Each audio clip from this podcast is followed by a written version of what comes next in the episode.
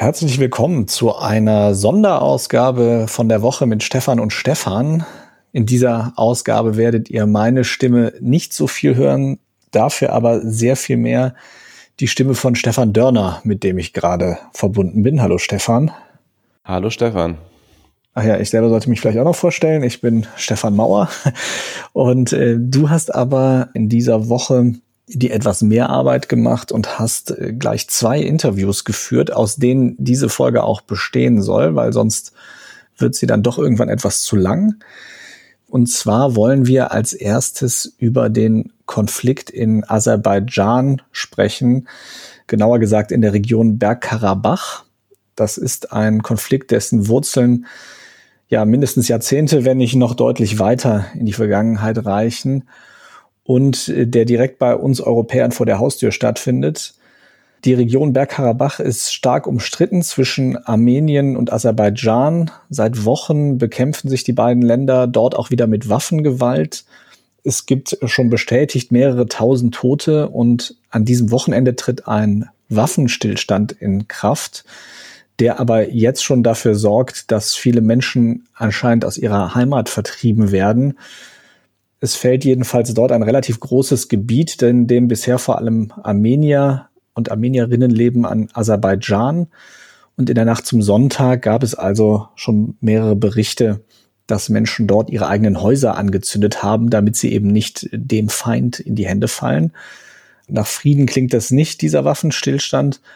Und warum das so ist und was die genauen Hintergründe sind, darüber hast du dich mit äh, Anna Arijazan unterhalten, die in der Redaktion von T-Online arbeitet, dort auch zu dem Thema publiziert hat und die selber Deutsch-Armenierin ist und deswegen sehr tief im Thema drin ist.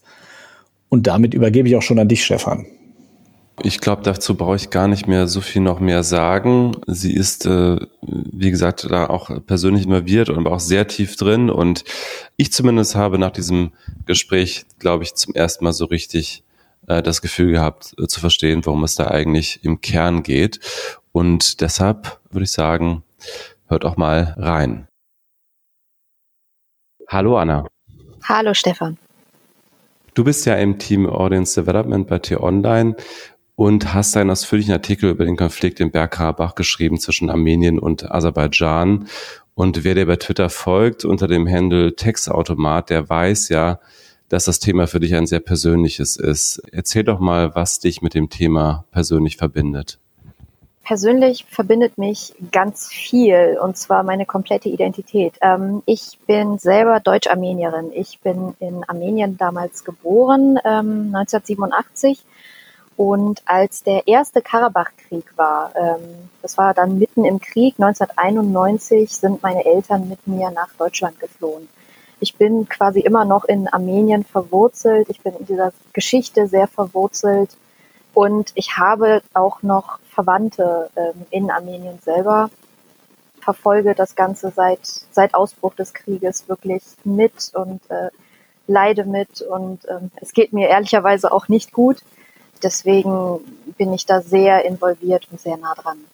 Das heißt, du hast noch regelmäßig Kontakt auch zu deinen Verwandten in Armenien, die dir genau. auch jetzt ähm, berichten. Also das sind aber jetzt Verwandte, die in Armenien leben und nicht in Bergkarabach. Genau, genau. Alle meine Verwandten leben nicht in Bergkarabach, sondern in Armenien. Es ist aber so, dass ähm, während des Krieges natürlich sehr viele auch armenische Männer, also aus dem armenischen Staatsgebiet, eingezogen wurden in die Armee, weil die Armee von Bergkarabach selber ist so klein, die wären nie und nimmer äh, ausgekommen, damit überhaupt diesen Krieg zu führen und sich auch nur einen Tag verteidigen zu können. Und um quasi diese Verteidigung irgendwie gewährleisten zu können, äh, gab es Unterstützung von der armenischen Armee. Und tatsächlich ist einer meiner Cousins, hat auch so einen Einberufungsbescheid bekommen, musste sich aber in Warteposition halten und Gott sei Dank, jetzt ist der Krieg ja allem Anschein nach vorbei, wurde auch tatsächlich nicht eingezogen. Darüber sind wir sehr froh, weil es sind mehrere tausend Menschen umgekommen in diesem Krieg und er hätte einer davon sein können. Genau, wir werden nochmal später über den jetzt aktuell äh, verhandelten Status quo sprechen. Aber zunächst mal zum Einstieg, kannst du mal zusammenfassen, um was es bei diesem Konflikt eigentlich grundsätzlich geht. Also mein Gefühl ist, dass gerade in Deutschland äh, viele zwar natürlich in den Nachrichten immer wieder davon hören, aber immer noch nicht so richtig verstehen, um was es da eigentlich geht und sich auch vielleicht teilweise gar nicht so sehr dafür interessieren. Im Grunde ist es so, dass es äh, in diesem Konflikt, in diesem Bergkarabach-Krieg und Konflikt um eine bestimmte Region geht, nämlich um Bergkarabach. Das ist ähm, eine Region, die zwischen Armenien und Aserbaidschan liegt, mitten im Südkaukasus. Diese Region wird hauptsächlich von Armeniern und Armenierinnen bewohnt. Diese Region wird nicht nur von, von ihnen bewohnt, sondern es ist tatsächlich so, ähm, also im Englischen sagt man, they're indigenous to this land. Also es sind, also Armenier sind indigen auf, in diesem Gebiet. Ähm, es gab sie eigentlich schon seit, könnte man sagen, seit immer. Das ist auch historisch und archäologisch belegt.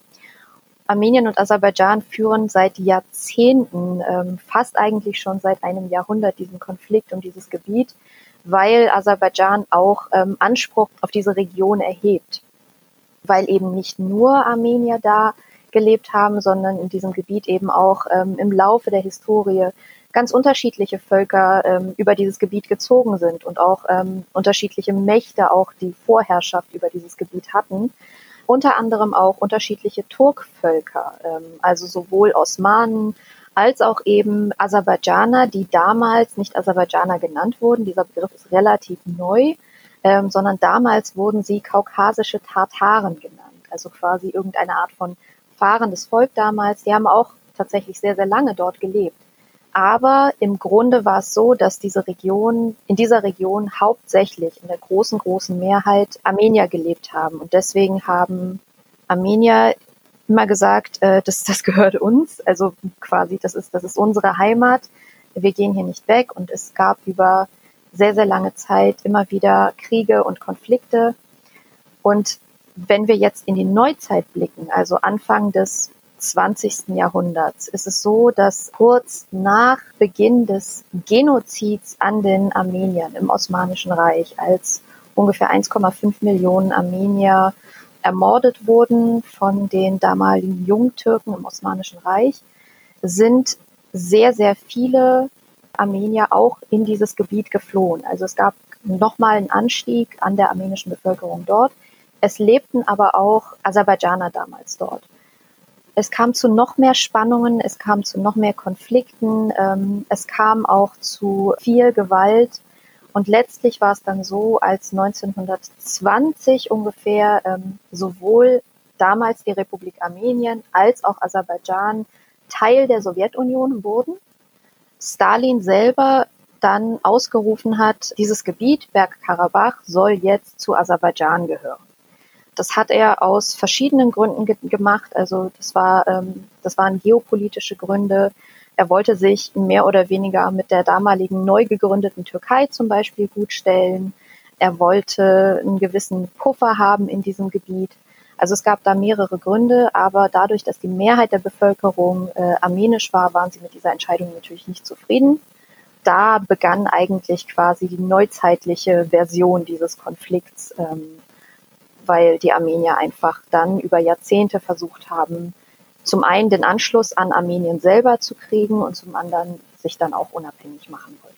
Verstehe. Und das heißt also, in dieser äh, post-sowjetischen Zeit hm, hat sich dann jetzt relativ lange schon so eine Art de facto autonome Republik dort etabliert im Bergkarabach.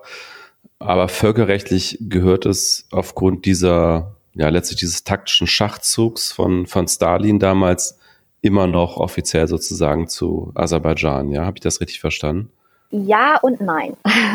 Also, dieser Satz, völkerrechtlich gehört Bergkarabach zu Aserbaidschan, ist sehr verkürzt.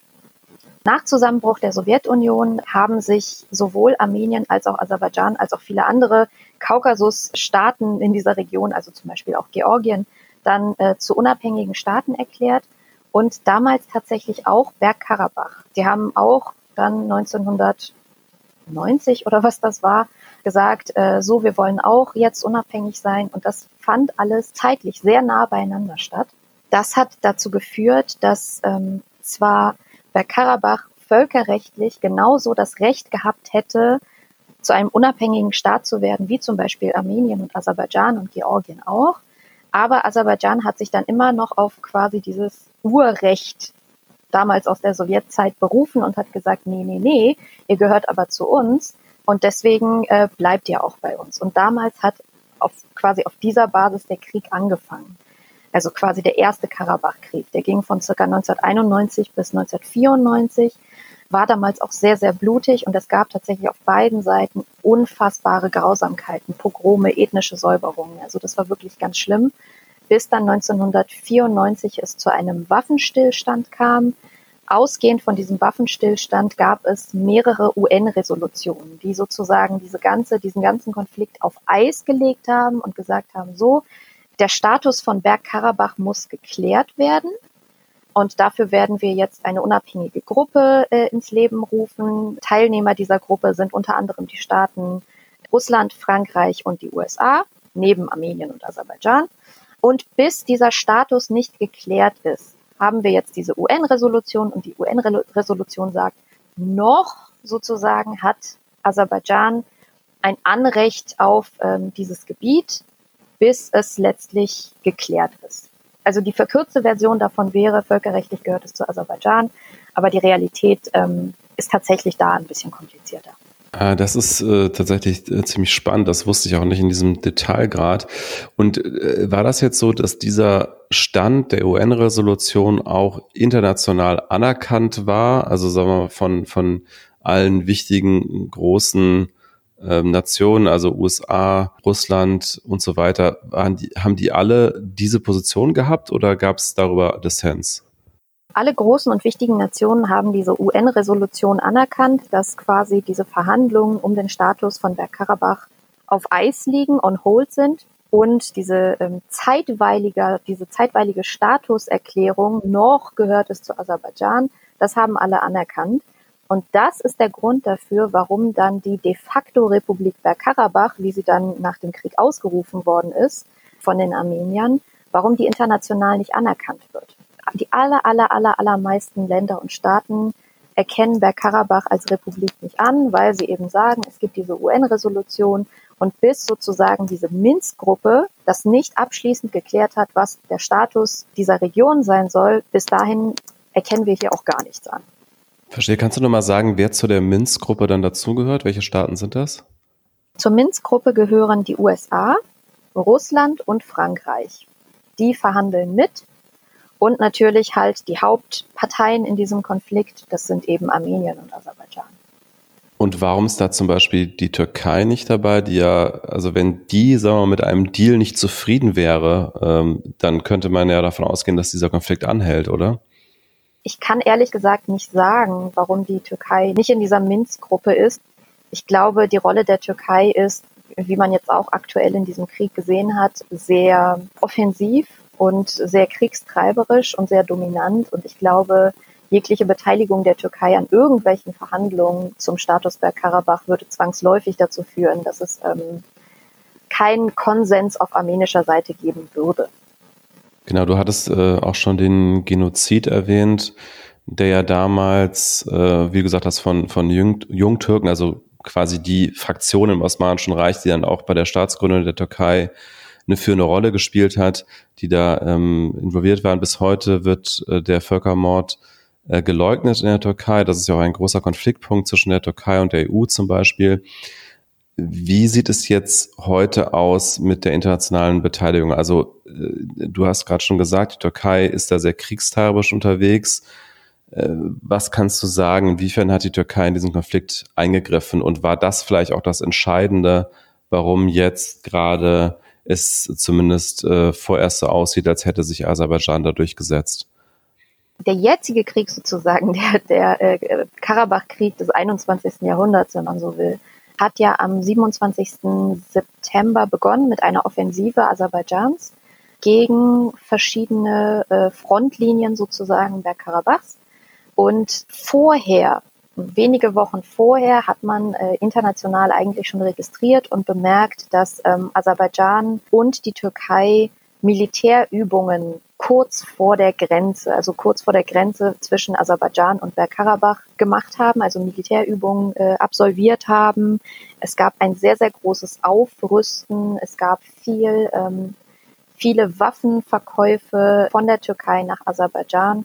Also man hat sozusagen schon Kriegsvorbereitungen international bemerkt und registriert, gerade in Partnerschaft sozusagen zwischen Türkei und Aserbaidschan, noch mehr als eigentlich sonst schon. Man konnte also eigentlich schon beobachten, dass, ähm, dass die Türkei da schon sehr aktiv mitmischt und mit vorbereitet.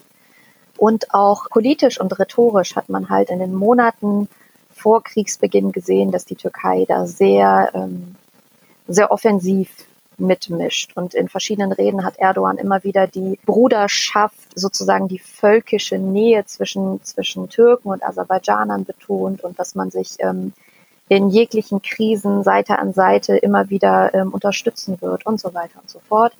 Und es gibt eine ganz berühmte Rede tatsächlich äh, von, ich glaube, Sommer diesen Jahres von Erdogan, in der er gesagt hat, wir werden die Mission, die unsere Großväter im Kaukasus begonnen haben, Anfang des 20. Jahrhunderts, werden wir jetzt fortführen und beenden.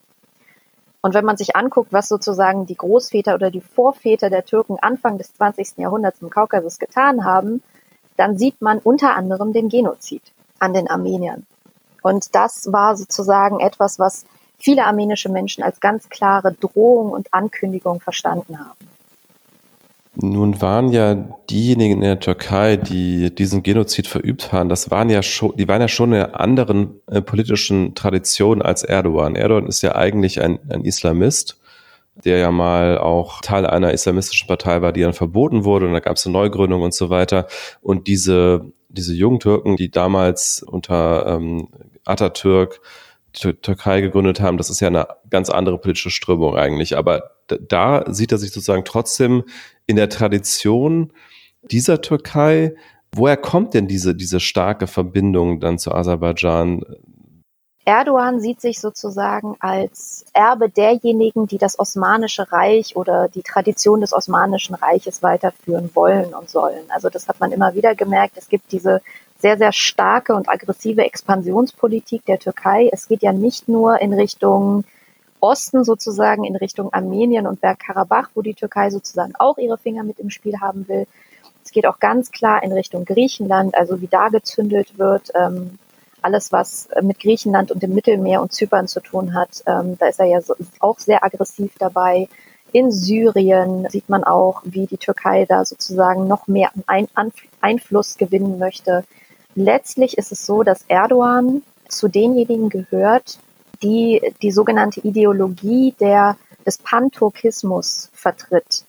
Das ist eine Ideologie, die betont, dass alle Turkvölker, die ihre eigenen Staaten gegründet haben, also Türkei, ähm, Aserbaidschan, Turkmenistan, Kasachstan und so weiter, dass die alle verbrüdert sind miteinander, dass die zusammengehören und dass die letztlich ein großes könnte man sagen, ein großes panturkistisches Großreich gründen müssen oder sollten oder irgendeine Art von Vereinigung, sei es kein Großreich, sondern vielleicht eine Vereinigung oder irgendeine Art von Verbindung. Dieser Panturkismus ist äh, eine politische Ideologie, es ist vor allen Dingen auch eine geopolitische Ideologie. Der gehört ähm, Erdogan an, wie auch Aliyev jetzt gerade, also der Präsident ähm, Aserbaidschans. Wenn man sich mal auf der, auf der Weltkarte anguckt, äh, die sogenannten Turkstaaten, wo die ungefähr liegen, das ist ein breiter Gürtel, der von der Türkei rüberreicht bis in den Osten. Und quasi die einzigen zwei Staaten, die diesem breiten Gürtel so ein bisschen im Weg stehen, sind Armenien und Bergkarabach die Vermutung liegt einfach sehr, sehr nah, dass Erdogan sowie Aliyev auch einfach da die Brücke schlagen wollen, diese Landverbindung haben wollen, um diese, diesen Gürtel zu schließen, um den Gürtel voll zu machen. Verstehe. Das heißt, da steht wahrscheinlich diese, äh, diese Vision und diese Ideologie dahinter, ein, eine Art Neuauflage des Osmanischen Reichs zu schaffen unter den Turkvölkern, unter türkischer Führung. Ähm, weißt du, inwiefern da äh, Aserbaidschan, auch die Führung in Aserbaidschan äh, tatsächlich an Bord ist? Weil das hieß ja auch durchaus dass Aserbaidschan sich in gewisser Weise auch dem türkischen Führungsanspruch unterordnet, oder? Auf jeden Fall. Ich habe nicht das Gefühl, dass Aliyev bis jetzt da so groß was dagegen hatte, sich dem, der türkischen Führung unterzuordnen. Ganz im Gegenteil. Ähm, die, das aserbaidschanische Regime hat es bis jetzt, auch im Verlauf dieses Krieges, sehr begrüßt, so eine starke Unterstützung der Türkei zu haben. Es wurde immer wieder betont, wie dankbar, man für diese Bruderschaft sei. Ähm, und es ist immer wieder die Rede von ein Volk, zwei Nationen. Das ist sozusagen die Parole dieser beiden Staaten. Aliyev ist sich eigentlich schon immer klar gewesen, gewesen dass ähm, Türkei, der große Bruder, äh, sozusagen die Führung übernehmen soll. Zudem ist Aliyev in den letzten Monaten und Jahren immer wieder in diese Position gerutscht, dass er innenpolitisch immer weniger Einfluss und Macht hatte. Da eignet sich so ein Krieg, auch angeleiert vom großen Bruderstaat Türkei, ganz gut, um die eigene Machtposition im Land zu stärken und das Volk hinter sich zu versammeln. Und das hat ja geklappt. Man merkt, dass äh, das Aserbaidschan da sehr dankbar ist über die Unterstützung der Türkei. Ich verstehe. Vielleicht noch als Hintergrund auch nochmal für unsere Hörerinnen und Hörer äh, muss man dann auch dazu noch wissen, dass Aserbaidschan eben sehr autoritär regiert ist, also definitiv keine Demokratie, keine Pressefreiheit, etwas anders als in Armenien. Also Armenien ist sicherlich auch keine Musterdemokratie, aber deutlich mehr Freiheit herrscht da eben schon. Also ein durchaus autoritäres Regime, was wahrscheinlich auch äh, sich eben dann so eine Machtstabilisation über so einen Krieg auch erhoffte. Genau, richtig. Und wenn man das mal grob zusammenfassen will, wie du es auch schon gesagt hast, Aserbaidschan ist eine Autokratie. Seit 17 Jahren ist der jetzige Präsident Aliyev an der Macht. Und er hat damit tatsächlich auch seinen Vater beerbt, der vor ihm Präsident gewesen war. Es hat also fast schon monarchistische Züge. Und generell kann man sagen, auch schon damals in der Sowjetzeit hatte sein Vater, Herda Aliyev, verschiedenste Führungspositionen in diesen sowjetischen Strukturen inne. Und wenn man das einmal zusammenfassen will, kann man sagen, seit fast 50 Jahren ist diese Familie an der Macht. Es geht halt so, so weit, dass der jetzige Präsident äh, Ilham Aliyev auch seine Frau zur ersten Vizepräsidentin gemacht hat. Das ist eine komplett familiäre diktatorische Struktur wie gesagt, keine Pressefreiheit. Was den Press Freedom Index betrifft, den Reporter ohne Grenzen ja jährlich rausgibt, ist Aserbaidschan auf Platz 168 von 180 Staaten und die Nummer 180 ist Nordkorea. Und Armenien ist jetzt, glaube ich, ich kenne die genaue Zahl nicht, aber auf jeden Fall noch vor Polen. und hat sich auch, was zum Beispiel die Korruption betrifft, also Armenien hat sich in, in den letzten zwei Jahren äh, massiv in Richtung mehr Demokratie bewegt, ähm, ist auf jeden Fall eine parlamentarische Demokratie. Natürlich, klar ist, also es gibt auf jeden Fall sehr, sehr viel Entwicklungspotenzial. Aber wenn man die beiden Länder einmal vergleicht, dann merkt man, ähm, es ist ein Unterschied wie Tag und Nacht. Und Russland galt ja, wie du auch in deinem Artikel schreibst bei T-Online, den werden wir natürlich auch in den Show Notes nochmal verlinken, galt ja traditionell als Schutzmacht von Armenien, hat sich aber jetzt im Konflikt deutlich zurückgehalten. Welche geostrategischen Gründe vermutest du da? In diesem ähm, Berichterstattungsnarrativ heißt es ja immer, Aserbaidschan wird von der Türkei unterstützt und Armeniens Schutzmacht ist Russland. Das klingt jetzt immer so, als hätten, hätten beide Staaten, beide kleinen Kaukasusstaaten sozusagen gleich auf ihre Schutzmächte und als würden Türkei und Russland da wirklich gleichwertig sozusagen in den Konflikt eben eingreifen oder nicht eingreifen. Aber auch da muss man gucken, dass es wirklich ein riesengroßer Unterschied ist. Ähm, während die Türkei eben nicht nur sozusagen moralisch Aserbaidschan unterstützt hat, sondern auch wirklich ganz handfest in diesen Krieg eingegriffen hat, mit schwerem Kriegsgerät, mit Waffen. Die Türkei hat, und das ist jetzt durch mehrere Recherchen auch belegt und nachgewiesen, die Türkei hat syrische Söldner beauftragt, mehrere tausend sogar, auf aserbaidschanischer Seite zu kämpfen. Das war eine, eine türkische Dienstleistungsfirma sozusagen, die das Ganze in Gang gesetzt hat. Und Erdogan selber hat tatsächlich in einer seiner letzten Reden sogar selber zugegeben, dass türkische Soldaten am Krieg auf aserbaidschanischer Seite beteiligt gewesen sind.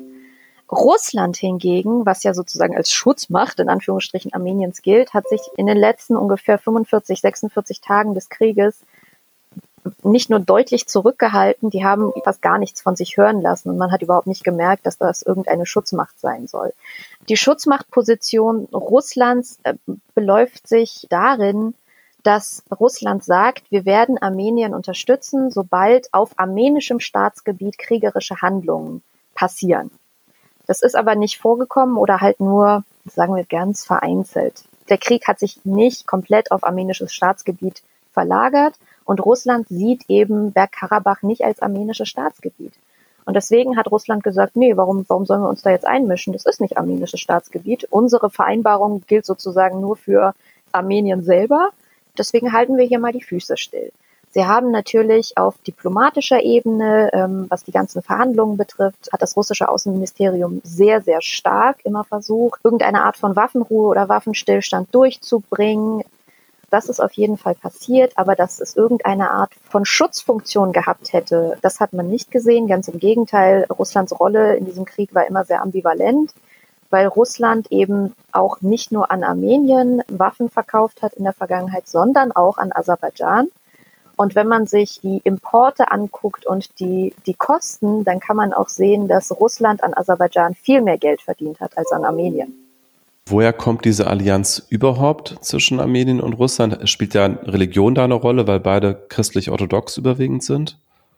Ich glaube, man kann es nicht so genau sagen. Das ist, glaube ich, damals in den 90ern begründet worden, als Armenien sich zwar nach Zusammenbruch der Sowjetunion unabhängig erklärt hat und gesagt hat, wir wollen eigentlich mit der Sowjetherrschaft nichts mehr zu tun haben, aber die Verbindung zu Russland selber und der damaligen russischen Führung eben nicht gekappt hat, sondern gesagt hat, wir sind weiterhin angewiesen auf ein freundschaftliches Verhältnis. Und es gab ein sehr starkes wirtschaftliches Verhältnis. Ähm, Armenien ist, man muss halt auch ganz klar sagen, abhängig von Russlands Energiewirtschaft, weil die sonst nirgendwoher ihre Energie kriegen. Ne? Also aus Aserbaidschan können sie kein Öl kriegen, aus, aus der Türkei können sie kein Gas kriegen.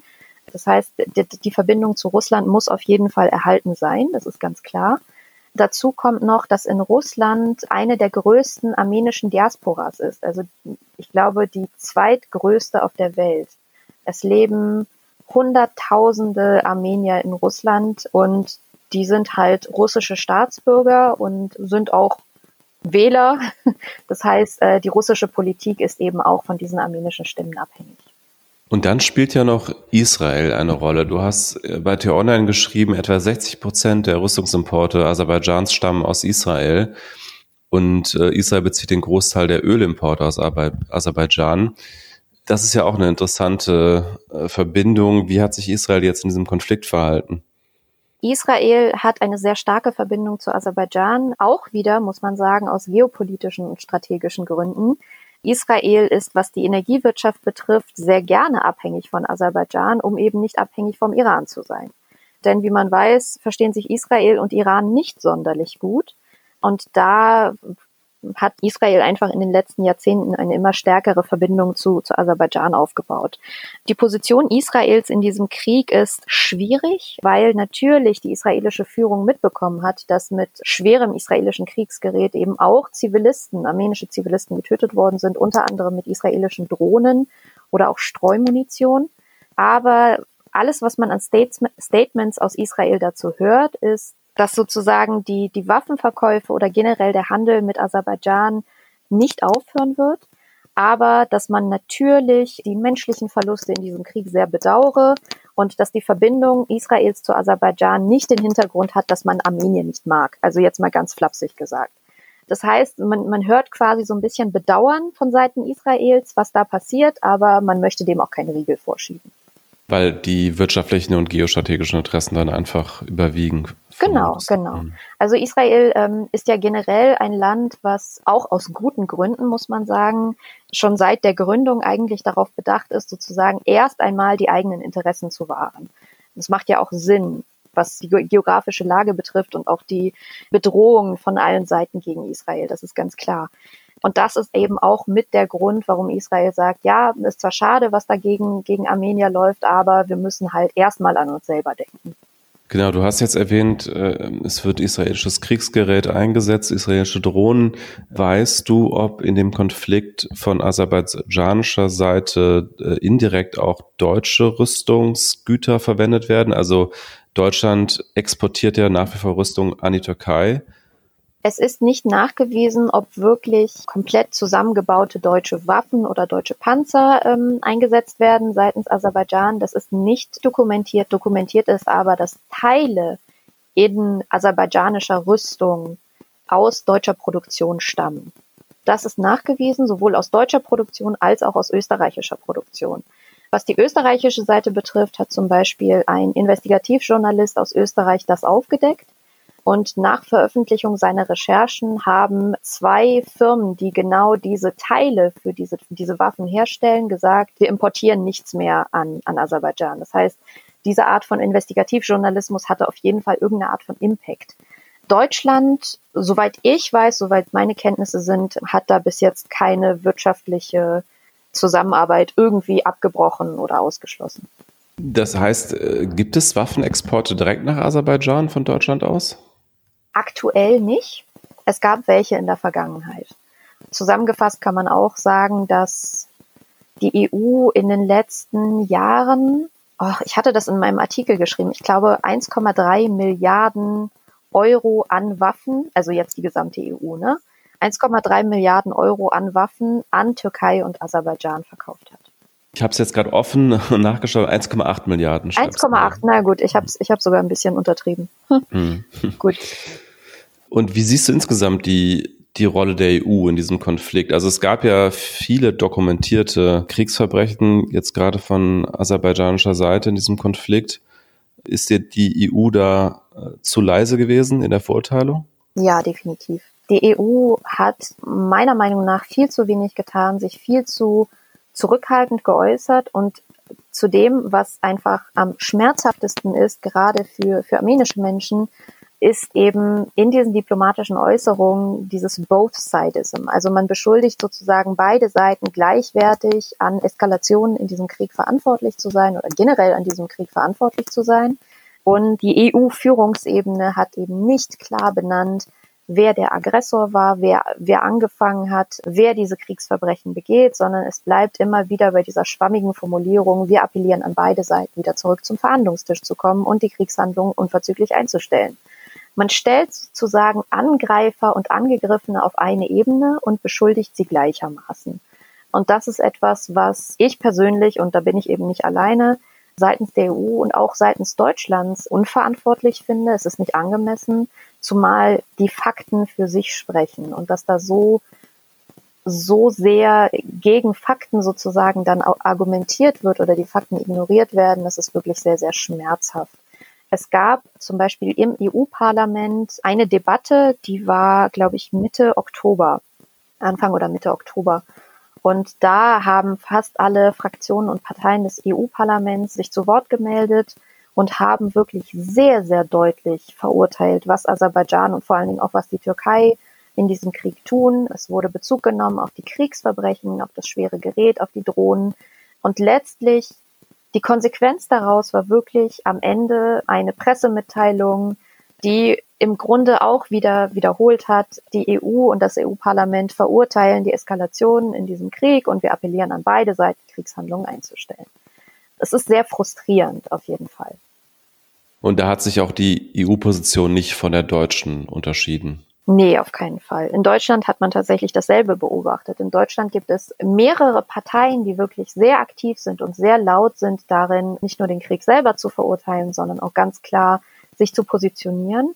Das hat man in zwei, zu zwei Anlässen gesehen. Zum einen gab es eine Fragestunde, äh, ein Q&A mit dem Außenministerium, mit Heiko Maas. Der hat sich dann eine Stunde lang den Fragen des Bundestages gestellt. Unter anderem war eben auch Bergkarabach ein Thema. Und dann haben wirklich über alle politischen Parteien hinweg, von ganz rechts bis ganz links, die haben den Außenminister sozusagen gegrillt und ihn damit konfrontiert, warum er denn, er und sein Ministerium so zurückhaltend sind. Aber letztlich gab es daraus keine konkreten Konsequenzen. Und dann gab es ein paar Wochen später eine aktuelle Stunde im Bundestag, wo eben auch debattiert wurde zum Bergkarabach-Krieg. Auch da gibt es, gab es eindeutige Positionierungen. Aber auch da gab es eben keine, keine Handlungsempfehlungen oder keinerlei Konsequenzen, die daraus gefolgt sind. Es wurde debattiert, man hat sich darauf geeinigt, dass äh, Kriegsverbrechen stattfinden und so weiter und so fort. Aber nichts folgte daraus. Und wie war jetzt die Haltung der USA in diesem ganzen Konflikt? Da muss ich sagen, ich habe da gar nichts mitbekommen. Also vielleicht war Trump auch mit anderen Dingen beschäftigt in letzter Zeit, aber was hast du da beobachtet? Ja, Trump war definitiv mit anderen Dingen beschäftigt wie die ganze USA. Aber man kann sagen, dass die USA nicht ganz untätig waren. Sie haben zumindest auf diplomatischer Ebene immer wieder versucht zu vermitteln. Klar, das ist auch ihre Rolle gewesen als Teil der Minsk-Gruppe, dass sie gemerkt haben, okay, ähm, wir müssen hier jetzt irgendwas tun. Gerade der Außenminister Pompeo hat immer wieder ganz deutliche Appelle veröffentlicht und hat auch zusammen mit Armenien und Aserbaidschan sich auch immer wieder an den Verhandlungstisch gesetzt und hat gesagt, wir müssen hier jetzt irgendeine Art von Waffenruhe erreichen und sei es auch nur eine vorübergehende humanitäre Waffenruhe, um zumindest, also das war wirklich das Minimum, um zumindest beiden Ländern Zeit zu geben, ihre äh, gefallenen Soldaten, also die Leichen ihrer Soldaten auf der jeweils anderen Seite einzusammeln und wieder nach Hause zu bringen. So. Es gab insgesamt drei vereinbarte Waffenruhen innerhalb dieses Krieges, jeweils verhandelt von USA, Frankreich und Russland. Also quasi jede, jede Partei der Minsk-Gruppe war einmal dran, wenn man so will. Und alle drei Waffenruhen wurden von Aserbaidschan innerhalb weniger Minuten bis zu einer Stunde gebrochen mit Angriffen sowohl auf die Zivilbevölkerung als eben auch auf Truppen. Aber USA hat da schon zumindest diplomatisch wirklich sehr, sehr viel versucht. Man muss dazu aber sagen, USA hätte natürlich auch einen viel, viel größeren Hebel gehabt und viel mehr machen können. Ich rede da nur von wirtschaftlichen Sanktionen. Aber wenn man sich mal anguckt, was sozusagen die Investitionen der USA betrifft, in Armenien und Aserbaidschan. Also die USA investiert ja zum einen in Entwicklungshilfe, aber auch in, wirtschaftliche Unterstützung und so weiter und so fort. Kann man sehen, wie ungleich das Ganze unter Trump verteilt war. Also dass wirklich ein sehr, sehr großer Teil des Investitionsgeldes nach Aserbaidschan ging und ein sehr, sehr ganz, ganz, ganz, ganz winziger Teil nach Armenien, wohingegen seine Vorgänger, also Obama und dann auch Bush, die hatten das alles sozusagen alles ein bisschen ausgeglichener verteilt, wenn man sich mal die Ausgaben anschaut. Zu erwähnen ist auch, dass Trump persönlich mehrere Immobilien- und Investitionsprojekte in Baku selber hat. Das ist die Hauptstadt von Aserbaidschan. Das ist die Hauptstadt von Aserbaidschan. Also das muss man sozusagen auch im Hinterkopf behalten, wenn man sich anguckt, wie sich die USA gerade positioniert. Jetzt ist ein Waffenstillstand erreicht worden, der von vielen in Armenien als Kapitulation interpretiert wird. Es gab Proteste in Armenien über diesen Waffenstillstand. Ähm, es scheint jetzt so zu sein, als würde die Kontrolle über das Gebiet zunächst mal in Aserbaidschan liegen. Es gab ja auch schon äh, Berichte, dass jetzt Häuser, also dass die Bewohner ihre Häuser selber anzünden, damit die nicht in die Hände der aserbaidschanischen Soldaten fallen und diese Dinge. Wie bewertest du jetzt den aktuellen Waffenstillstand? Der Waffenstillstand wurde hervorgerufen durch Verhandlungen zwischen Armenien, Aserbaidschan und Russland zunächst. Und Russland war da die treibende Kraft in diesen Verhandlungen. Und äh, das, was letztlich dazu geführt hat, dass überhaupt auch Aserbaidschan nachhaltig in diesen Waffenstillstand äh, eingewilligt hat und den jetzt auch durchhält, liegt darin, dass Russland gesagt hat, so, wir machen hier jetzt mal Butter bei die Fische wir bestimmen jetzt sozusagen oder wir verhandeln in Anführungsstrichen, dass mehrere Regionen Bergkarabachs, also mehrere Provinzen an Aserbaidschan gehen. Unter anderem die, die Aserbaidschan eh schon erobert hat in diesem Krieg. Darunter die zweitgrößte Stadt der Republik, und zwar Shushi. Die Aserbaidschaner nennen die Stadt Shusha. Das ist sozusagen die Bedingung gewesen, die eigentlich Aserbaidschan von vornherein wollte. Also sie haben quasi mit das bekommen, was sie wollten. Sie wollten eigentlich ganz Bergkarabach zurück, aber sie haben wirklich einen sehr großen Teil von Bergkarabach bekommen. Dafür im Gegenzug bekommt eigentlich Armenien, ja, Waffenstillstand. Also es werden keine Menschen mehr ermordet. Und ich glaube, ähm, die Situation Armeniens und vor allen Dingen der armenischen Streitkräfte schien wirklich so schlecht an diesem Punkt des Krieges. Und es war einfach die Gefahr ähm, eines, eines kompletten Überranntwerdens dass die armenische Führung gar keine andere Möglichkeit sah, als dem zuzustimmen. Ich glaube, dass dieser Waffenstillstand halten wird, weil, wie gesagt, Aserbaidschan hat ja erstmal zu einem großen Teil das bekommen, was es wollte. Und für Armenien ist es ganz klar eine Kapitulation, denn Armenien hat nicht nur sehr wichtige und sehr identitätsstiftende Territorien verloren, sondern es ähm, findet gerade auch eine ethnische Säuberung in Form einer Vertreibung ähm, aus diesen Gebieten statt. Jetzt aktuell, während wir sprechen, ist es fast 21.30 Uhr am 14.11. Um Mitternacht sollen die besagten Gebiete an Aserbaidschan gehen. Das heißt, Aserbaidschan darf ab 0 Uhr 1 in diese Gebiete reinfahren, die aserbaidschanischen Truppen, und all diejenigen, die eben noch da sind, alle Spuren armenischen Lebens sozusagen auf Eigeninitiative sozusagen vertreiben. Und man sieht jetzt schon eine große Fluchtbewegung aus diesen Gebieten von äh, armenischen Menschen, und das alles wird sozusagen überwacht von den sogenannten äh, russischen Friedenstruppen, was nicht, nicht mehr ist als die russische Armee, wenn man so will, die da jetzt äh, ein Auge drauf haben, die ähm, ihre Stationen in Bergkarabach bezogen haben, um eben sicherzugehen, dass dieser Waffenstillstand und diese Vereinbarungen auch eingehalten werden. Das heißt, du befürchtest, dass in diesen Gebieten sämtliche Armenierinnen und Armenier, die dort leben, vertrieben werden? Oder glaubst du, dass Aserbaidschan äh, einen Teil der Bevölkerung dort noch dulden wird?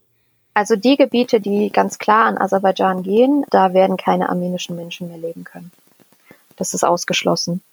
Man hat äh, schon im letzten Krieg Anfang der 1990er bis eigentlich jetzt gesehen, wie groß der anti-armenische Hass in der aserbaidschanischen Bevölkerung ist, befeuert auch durch eben dieses diktatorische Regime, die ganz klar diese Rhetorik an den Tag gelegt hat, die Propaganda, die geschürt wurde, auch die Genozidleugnung, ähnlich wie in der Türkei. Also es wird geleugnet, dass es irgendeine Art von Genozid gab ähm, 1915 all das führt dazu, dass die Ablehnung der aserbaidschanischen Bevölkerung, aber eben auch natürlich der Truppen gegen armenische Menschen sehr, sehr groß ist. Hinzu kommt noch, und das ist tatsächlich verständlich, eine sehr große Ablehnung auf beiden Seiten, weil die Wunden aus dem letzten Krieg, was die Vertreibung und die ethnischen Säuberungen auf beiden Seiten betraf, Anfang der 1990er, die Wunden sind halt noch sehr tief und auch da kommt einfach sehr viel Ablehnung her.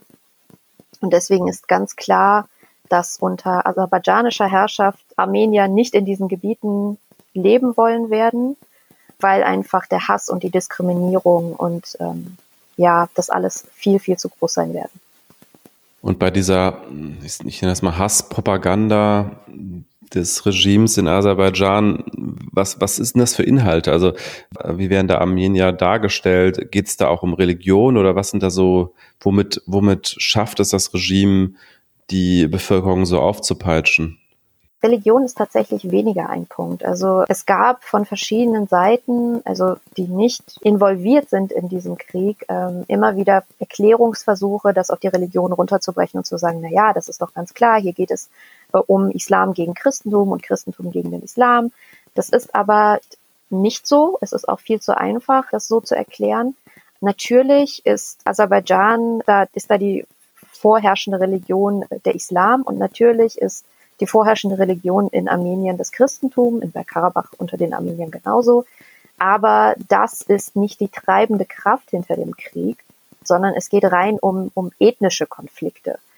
Und dieser, dieser Hass und diese Hasspropaganda, die basiert tatsächlich, könnte man sagen, auf rein faschistischer Rhetorik. Also wir alle, ähm, die in Deutschland aufgewachsen sind, haben in der Schule das ganze Thema Judenverfolgung während des Zweiten Weltkrieges oder halt auch schon davor gelernt und womit es angefangen hat. Es hat nämlich mit der Rhetorik angefangen, mit der Dehumanisierung. Man hat die Juden damals ja nicht als Menschen angesehen, sondern zum Beispiel Parasiten, als Ratten, als Hunde. Also man hat wirklich dehumanisierende Begriffe benutzt, sie auch objektifiziert, um dann zu rechtfertigen, naja, was nicht menschlich ist, das kann auch nicht menschlich behandelt werden.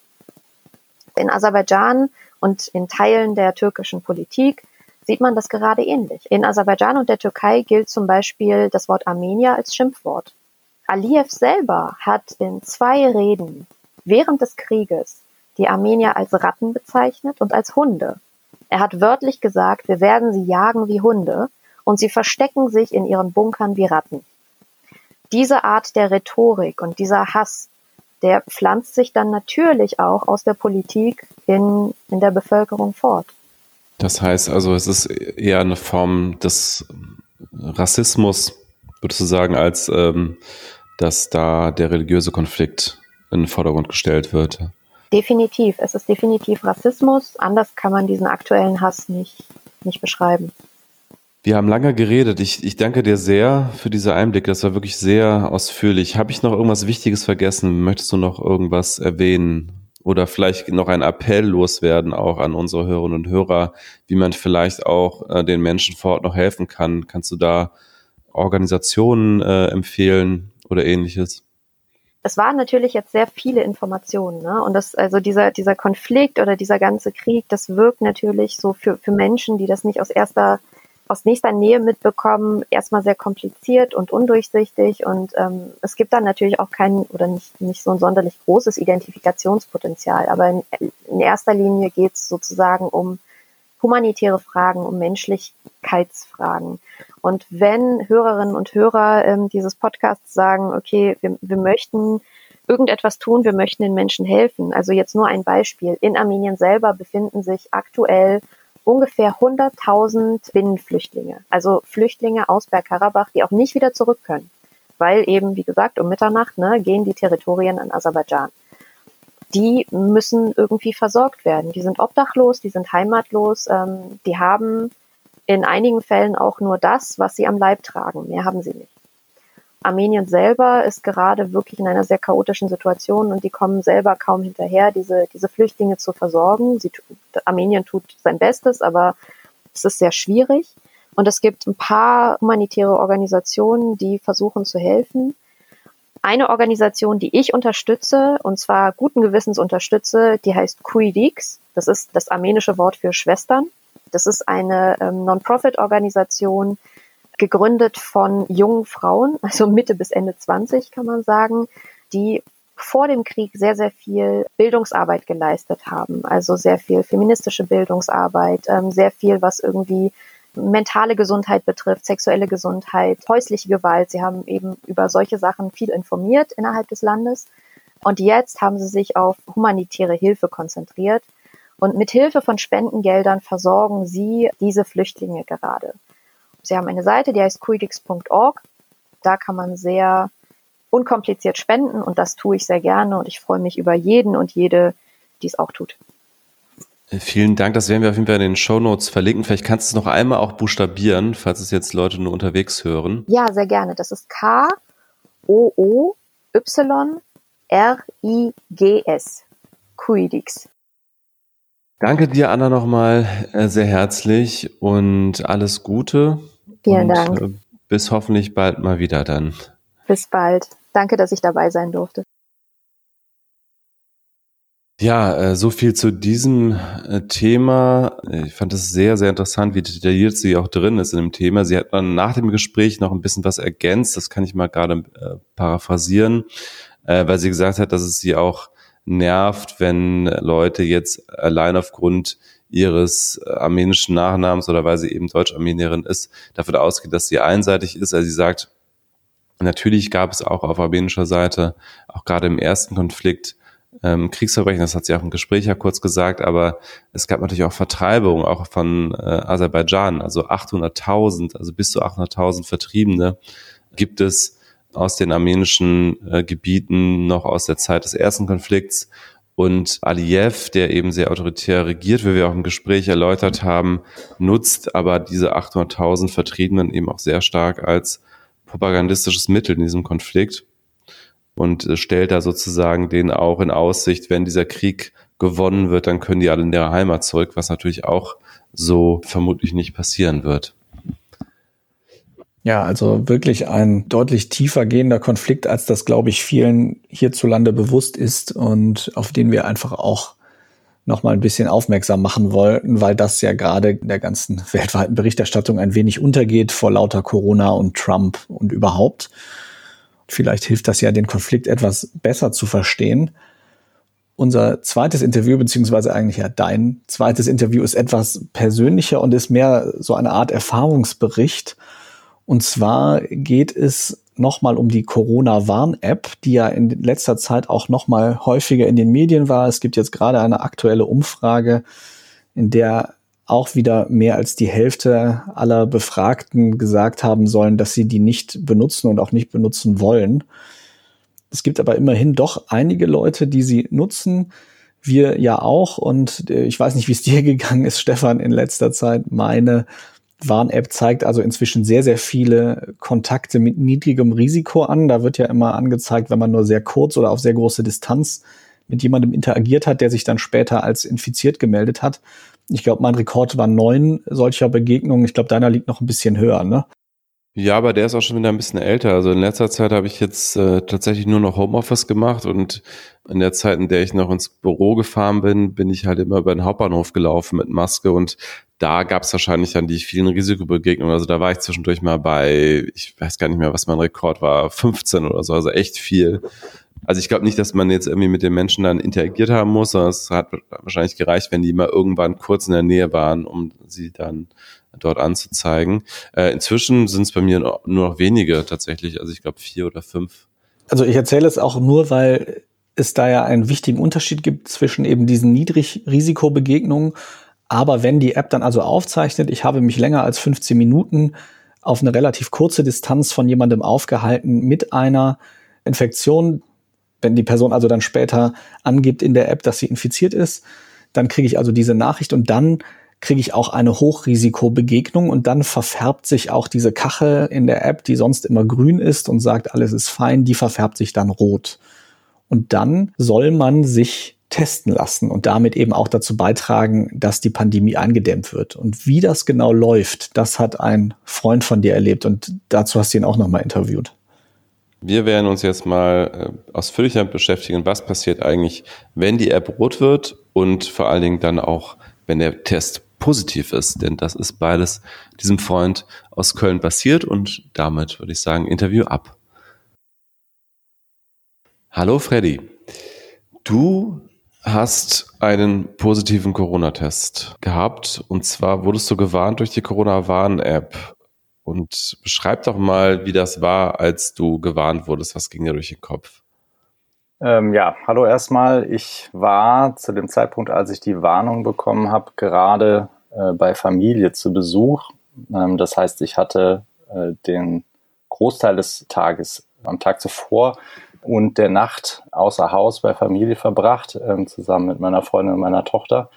Dann haben wir ausgiebig zusammen gefrühstückt und dann habe ich auf mein Handy geguckt und dann gab es eine Push-Nachricht von der Corona-Warn-App, was ich vorher noch nie gesehen hatte, wo, wo ganz neutral einfach nur drin stand, denken Sie daran, regelmäßig äh, Ihre Corona-App zu öffnen. Und das fand ich schon ein bisschen merkwürdig. Ja, und dann habe ich da reingeguckt, habe diese das erhöhte Risiko, diese rote Warnung da bekommen. Also auf der einen Seite fand ich das natürlich beunruhigend. Ähm, auf der anderen Seite war ich Jetzt aber nicht übermäßig beunruhigt, weil ich mich eigentlich immer sehr zurückhaltend verhalten habe und ähm, wirklich nur mit einer Handvoll von Leuten überhaupt getroffen habe ähm, und auch sonst das Haus sehr wenig verlassen habe in den Wochen zuvor. Bin dann auf den Balkon gegangen und habe dann erstmal versucht, sozusagen rauszufinden, wie ich mich sinnvollerweise verhalten soll. Das heißt also, was ich schon gedacht habe, ist, dass jetzt wohl angemessen wäre, möglichst zeitnah ähm, zu versuchen, einen Test zu bekommen das aber Sonntag war, war ich gar nicht so sicher, wo ich mich denn überhaupt testen lassen kann. Das habe ich dann aber relativ schnell rausfinden können. Ich habe äh, zum einen den, diese kassenärztliche Notrufnummer 116 117 angerufen. Da gab es ausführliche Informationen und dann mit ein bisschen googeln äh, war es auch relativ schnell äh, rauszufinden. In Köln ist es so, dass es am Wochenende vor allen Dingen an dem am Kölner Hauptbahnhof und am Flughafen offene Testzentren gibt. Da kann man dann ohne Voranmeldung einfach hingehen. So stand es zumindest im Internet. Ähm, ja, und dann habe ich mir meine Maske angezogen, habe die dann von da an auch nicht mehr ausgezogen und dann sind wir äh, nach Köln gefahren. Dann habe ich meine Familie zu Hause ausgeladen und habe mich dann auf den Weg gemacht. Das heißt, du warst in Düsseldorf wahrscheinlich? Äh, ich war in, in Duisburg unterwegs. Ah, in Duisburg, okay. genau. Hm, okay. Und bist dann äh, zurück in deine Heimatstadt Köln gefahren. Das heißt, in, de in dem Moment, wo du diese Warnung bekommen hast, ich habe übrigens diese Warnung auch schon mal bekommen oder diese Aufforderung, die App zu öffnen, also man bekommt da nicht automatisch eine Warnung, dass man ein hohes Risiko hat, wenn man diese Meldung bekommt. In dem Moment, wo du es gesehen hast, hast du es wahrscheinlich gar nicht wirklich geglaubt, weil du gesagt hast, du hast dich eigentlich vorsichtig verhalten, oder? Im Prinzip war es so, ja. Also ich meine, ich habe schon geglaubt, dass ich da offenbar dann mit irgendjemandem in Kontakt gekommen bin, der einen positiven Test hatte. Das ist ja jetzt nicht völlig absurd. Ähm, aber ich habe erstmal die Wahrscheinlichkeit, dass ich mich jetzt tatsächlich angesteckt habe, für gering gehalten. Und dem war dann aber doch nicht so. Äh, um direkt schon mal den Clou vorwegzunehmen, hatte ich ja schon am Anfang auch gesagt. Aber beschreibt dann doch mal, wie das in diesem äh, Testzentrum war. Man muss dazu sagen, das war noch vor der sogenannten zweiten Welle. Also äh, wann war das ungefähr? Welches Datum? Vor zwei Wochen, äh, kannst ja zurückrechnen. Also es war ähm, äh, Anfang November, äh, erstes November-Wochenende. Genau, da waren die Zahlen noch nicht ganz so explodiert und man hat noch einen Test bekommen, auch ohne Symptome. Du hattest nämlich auch keine, ne? Genau, genau. Also das Einzige, was ich, was ich hatte, war im Prinzip diese rote Warnung. Und das hieß zu der Zeit, dass das ausreichend ist, um einen Test zu bekommen. Genau, also, soweit ich das äh, mitbekommen habe, bekommt man den aktuell wegen der knappen Kapazität äh, nur, wenn man Warnung und Symptome hat oder wenn man ein Risikogebiet war und Symptome hat oder was auch immer. Also irgendwie Symptome gehören immer mit dazu aktuell.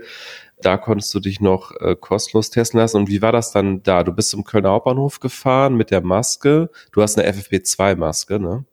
Genau, eine FFP2-Maske. Ich bin nicht zum Kölner Hauptbahnhof gefahren, sondern ich habe also dann in äh, online in, in Presseberichten gelesen, dass die Wartezeiten beim Kölner Hauptbahnhof wohl mitunter sehr lang sind und bin dann tatsächlich zum Flughafen gefahren weil da sozusagen die Aussicht war, dass das Ganze einfach etwas zum einen schneller über die Bühne geht und zum anderen war ich jetzt auch nicht daran interessiert, irgendwo hinzugehen, wo ich mich dann potenziell auch noch anstecke, weil da natürlich in Testzentren ein Haufen Leute rumlaufen, die ähm, Gefahr gelaufen sind, vorher sich angesteckt zu haben. Ne? Also im Prinzip habe ich mir dann das Testzentrum ausgesucht, wo äh, weniger los war. Und wie viel war da los? Schwer zu sagen. Das Testzentrum am Flughafen ist so aufgebaut, dass das im Prinzip ähm, an einer Straße entlang ähm, so hintereinander aufgestellte Baucontainer sind. Ähm, das heißt, das ist sehr in die Länge gezogen. Ich könnte es nicht sagen, wie viele Leute da waren. Was ich ziemlich genau sagen kann, weil ich auf den Parkschein geguckt habe, ist, dass ich ziemlich genau eine Stunde gebraucht habe. Also von Auto abstellen bis wieder vom Parkplatz runterfahren war es ungefähr eine Stunde. Also ähm, vom zeitlichen Aufwand her fand ich das eigentlich ziemlich vertretbar. Und äh, vor Ort waren da viele Menschen eng beieinander, so dass da die Gefahr weiterer Ansteckungen bestand? Oder haben sich alle an Abstand und Maskenpflicht gehalten? Nee, also das muss ich sagen, war sehr positiv überrascht. Ich hatte in der ersten Welle schon mal Kontakt mit einem äh, Testzentrum und zwar Richtung Ende der ersten Welle, also als es so langsam in die Sommermonate überging, da waren die Kitas noch sehr empfindlich und da hatte unsere Tochter mal eine äh, Rotznase, also ein bisschen Schnupfen. Und dann wurde sie sofort nach Hause geschickt und dann hieß es halt, naja, entweder wir bringen jetzt ein Testergebnis bei oder wir müssten, ich glaube, es waren damals 48 Stunden oder noch länger unsere Tochter zu Hause behalten und beobachten. Und dann haben wir gesagt, na gut, dann, also auch weil wir es damals einfach wissen wollten, versuchen einen Test zu bekommen. Das war ähm, auch irgendwie ging aufs Wochenende zu und dann sind wir hier in, ins Infektionsschutzzentrum gefahren. Und da war die Situation deutlich beengter. Ähm, das war auch äh, drin. Und das war jetzt am Flughafen anders. Also da, ähm, wie gesagt, das waren alles so Baucontainer und man hat aber vollständig draußen äh, gestanden. Das war äh, ganz geschickt gemacht. Die hatten diesen Wartebereich äh, unter eine Terminal-Zufahrtsstraße, glaube ich. Also oben drüber lief im Prinzip eine Straße, sodass es überdacht war. Es hat jetzt nicht geregnet, aber wenn es geregnet hätte, dann wäre man nicht nass geworden, aber es war trotzdem alles draußen. Und die Leute hatten alle Masken an, die haben sich alle an die Abstandsregeln gehalten. Also da war ich eigentlich äh, sozusagen aufgrund meiner vorherigen Erfahrung sehr positiv überrascht. Also die Wartesituation, also ich meine, umgeben zu sein von einer größeren Menge von Menschen, die potenziell Corona infiziert sind, ist natürlich grundsätzlich nicht so ganz toll, aber den Umständen entsprechend fand ich, war das eigentlich ganz geschickt gelöst. Und dann kommt natürlich noch dazu, dass beim ähm, Flughafen natürlich viele Reiserückkehrer sind, also ähm, so machte das auch augenscheinlich den Eindruck, äh, bei denen natürlich so grundsätzlich das Risiko erstmal etwas geringer ist, weil er ja breiter getestet wird als jetzt ähm, in den Infektionsschutzzentren zum Beispiel. Aber ganz ehrlich, als du diese Warnungen gesehen hast, hast du zwischendurch mal überlegt, na ja, die Wahrscheinlichkeit, dass ich mich jetzt angesteckt habe, ist vielleicht nicht so groß, weil ich vorsichtig war. Soll ich mich jetzt überhaupt in diese Gefahr begeben zu den ganzen potenziell positiven oder hast du direkt gesagt, ich mache diesen Test auf jeden Fall? Also ich habe, glaube ich, nicht darüber nachgedacht, das einfach zu ignorieren in dem Sinne. Also ähm, ich habe schon gesagt, nee, dann, wenn die App sagt, es besteht potenziell die Gefahr, dann äh, möchte ich ganz gerne auch ausräumen, einfach weil ähm, das ganze Thema eine Infektion in eine Kita reinzutragen, ist für mich schon irgendwie relativ sensibel. Das wollte ich ganz gerne vermeiden und insofern ähm, allein deswegen schon, also glaube ich, habe ich gar nicht darüber nachgedacht, das nicht zu machen. Und dann gab es den Test. Äh, beschreib dir mal, was, was passiert da? Genau, also zunächst einmal, das war so ein, so ein abgestuftes Prozedere in dem Sinne, dass man erst sich äh, an einem dieser Container im Prinzip angemeldet hat, alles kontaktlos und auf Distanz das heißt, man hat sich da per Smartphone online registriert, als man angekommen ist. Man scannt dann einen QR-Code ein, kommt dann auf so, eine, so ein Formular, das heißt, da, dahinter lässt man dann seine Kontaktdaten. Und die haben die dann im Prinzip da schon verfügbar. Dann sagt man, wer man ist und warum man sozusagen sich testen lässt. Und dann bekommt man im Gegenzug sozusagen so ein Röhrchen mit so einem Test, wo dieser lange Wattestab für den äh, Abstrich drin ist und einen Zettel mit zum einen Datenschutzhinweisen und zum anderen einen QR-Code, den man mit der Corona-Warn-App einscannen kann, damit man dann, und das fand ich ganz elegant gelöst, dann direkt in der App das Ergebnis mitgeteilt bekommt des Tests, sobald es verfügbar ist. Im Prinzip auch mit geringem Aufwand und niederschwellig dieses Testergebnis dann mit der Corona-Warn-App auch verteilen kann. Ähm, mit diesem Infozettel und diesem Röhrchen habe ich mich dann in im Prinzip nahtlos in die nächste Schlange angestellt. Und da wurden dann sozusagen die Leute, die da gewartet haben, in verschiedene Container verteilt, wo dann der Test durchgeführt wurde. Das muss man sich so vorstellen, man kommt dann da rein. In diesem Container ist eigentlich nichts drin, außer einer Bierbank, die an der Wand steht, wo man sich draufsetzt und einem Tisch, wo im Prinzip das ganze Material von dem Personal, was die Tests durchführt, ähm, drauf liegt. Da waren dann jetzt in meinem Fall zwei Personen, äh, die die Tests durchgeführt haben. Die waren natürlich in entsprechender Schutzausrüstung, also im Prinzip äh, vollständig eingepackt mit einem Ganzkörperschutzanzug und Handschuhen und abgetapten Übergängen und Maske und Visier drüber und so weiter, so wie man das sozusagen kennt aus den Pressebildern und so. Ja, und dann habe ich mich auf diese Bank gesetzt. Dann hieß es, äh, machen Sie mal den Mund auf und sagen Sie ganz laut A. Äh, und das habe ich getan. Dann wurde sozusagen mit diesem längeren Stäbchen dieser, der Abstrich gemacht. Also war ganz interessant, äh, weil mir das A im Hals stecken geblieben ist, als das Stäbchen im Prinzip an Ort und Stelle platziert war, da wo es hin sollte. Es war aber in Ordnung. Äh, der unangenehmere Teil war dann der zweite. Äh, das war der Abstrich im Nasen- bzw. Nasenrachenraum. Das hatte ich vorher schon mal gehört, dass das ähm, ein verhältnismäßig tiefer Abstrich ist. Und das war schon ziemlich unangenehm, äh, wobei, also jetzt natürlich alles, alles im Rahmen, ne? aber das brennt ein bisschen und das zwiebelt im Prinzip auch noch, nachdem das schon fertig ist. Aber äh, das ist dann auch nur, weiß ich nicht, eine halbe Minute und dann ist das auch schon wieder in Ordnung. Ne? Ging super fix. Ähm, dieser Container war im Prinzip auch voll durchlüftet. Das heißt also, die Tür stand immer offen, durch die ich reingekommen bin. Und auf der anderen Seite vom Container war da ein Fenster, das war offen. Also da war die ganze Zeit Durchzug. Also ich weiß nicht, da war ich, glaube ich, auch, wenn es hochkommt, eine Minute drin. Und dann bin ich zu der Tür wieder raus und auf der anderen Seite an dem Container war dann im Prinzip der Ausgang, wo im Prinzip der Fußweg war, wo dann die bereits getesteten Leute nach draußen geführt wurden. Also von diesem Testgelände, wenn man so möchte, runter. Genau, da bin ich ins Auto gestiegen und nach Hause gefahren. Und äh, du wurdest gefragt, warum du den Testen machst, aber du musstest nicht die App vorzeigen bei der Anmeldung im Prinzip, wo man dieses Abstrichröhrchen übergeben bekommt, da war dann die Frage, genau, warum brauchen Sie einen Test? Und die meisten Leute, oder zumindest, also mindestens die Hälfte der Leute waren ganz augenscheinlich, also die hatten alle irgendwie Koffer dabei, die schienen Reiserückkehrer zu sein. Und dann habe ich halt gesagt, dass ich ein, eine rote Warnung in der Corona-App bekommen habe.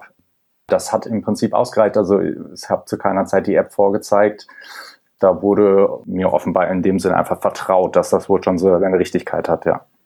Genau, und der, der Test war auch kostenlos, auch für alle da, ne? Richtig. Und wie lange hat es dann gedauert, bis du das Ergebnis hattest in der App? Äh, das waren ziemlich genau äh, 24 Stunden, würde ich sagen. Also ich war Sonntag irgendwann zwischen eins und zwei, glaube ich, da und ich muss Montag um Viertel nach drei oder sowas nachmittags gewesen sein, habe ich das Ergebnis bekommen. Und das war wahrscheinlich der Moment, der dich etwas stärker noch aus den Latschen hat kippen lassen als der erste Warnmoment, oder? Das kann man so sagen. Es kam auch zu einem denkbar ungünstigen Zeitpunkt. Ich war gerade im Homeoffice in einer äh, größeren Besprechung. Ich war natürlich so ein bisschen, hatte immer so ein halbes Auge auf dem Handy den ganzen Tag, weil ich auf das Ergebnis gewartet habe. War zu dem Zeitpunkt aber eigentlich immer noch ja, relativ sicher, dass das Ergebnis wohl negativ sein würde. Und als ich dann wieder diese Push-Nachricht bekam, ich solle doch regelmäßig in meine App gucken, äh, habe ich das getan. Und da hieß es dann ja, äh, herzlichen Glückwunsch, Sie haben einen positiven Test. Also ich paraphrasiere natürlich, äh, will jetzt nicht sagen, ich war geschockt, aber es hat mich schon etwas verunsichert. Es hat auch ein bisschen gedauert, bis ich so richtig verstanden habe, was das überhaupt heißt. Dieser Zustand hat aber allerdings auch so ein bisschen angehalten. Also sozusagen die Konsequenzen von dem, was mir da gerade zurückgemeldet worden ist, die sind mir ja im Verlaufe des Tages dann eigentlich erst so richtig in allen Facetten deutlich geworden. Was hast du da als nächstes gemacht? Ich habe diese Besprechung noch ganz normal zu Ende geführt. Oh, auch nicht erwähnt, auch nicht gesagt. Doch, doch. Also das so, war also eine Besprechung dieser, ähm, eine regelmäßiger Termin im Prinzip, wo alle Kollegen immer zusammengekommen sind und wo es dann darum ging, was jeder gerade so macht und was er plant, jetzt in der kommenden Woche zu machen und so. Naja, und ähm, als es dann darum ging, was mache ich jetzt in der kommenden Woche, ähm, äh, ja, war das schon, äh, schon äh, so, dass ich gedacht habe, das wird jetzt wohl meine Arbeit in der kommenden Woche wahrscheinlich in irgendeiner Art und Weise beeinflussen. Ähm, es war mir jetzt auch nicht ähm, äh, unangenehm oder sowas, dass ich jetzt gedacht hätte, das muss ich jetzt irgendwie geheim halten oder so. Ähm, ich habe das dann einfach gesagt. Und ja, was habe ich dann gemacht? Also als die Besprechung zu Ende war, habe ich das erstmal meiner Freundin mitgeteilt. Also beziehungsweise, nee, das stimmt gar nicht. Das allererste, was ich gemacht habe, ist, das war noch während der Besprechung, habe ähm, erstmal das positive Testergebnis in der App bekannt gegeben. Ne? Also habe sozusagen per Corona-Warn-App alle Leute informiert, die mit mir in Kontakt gewesen sind.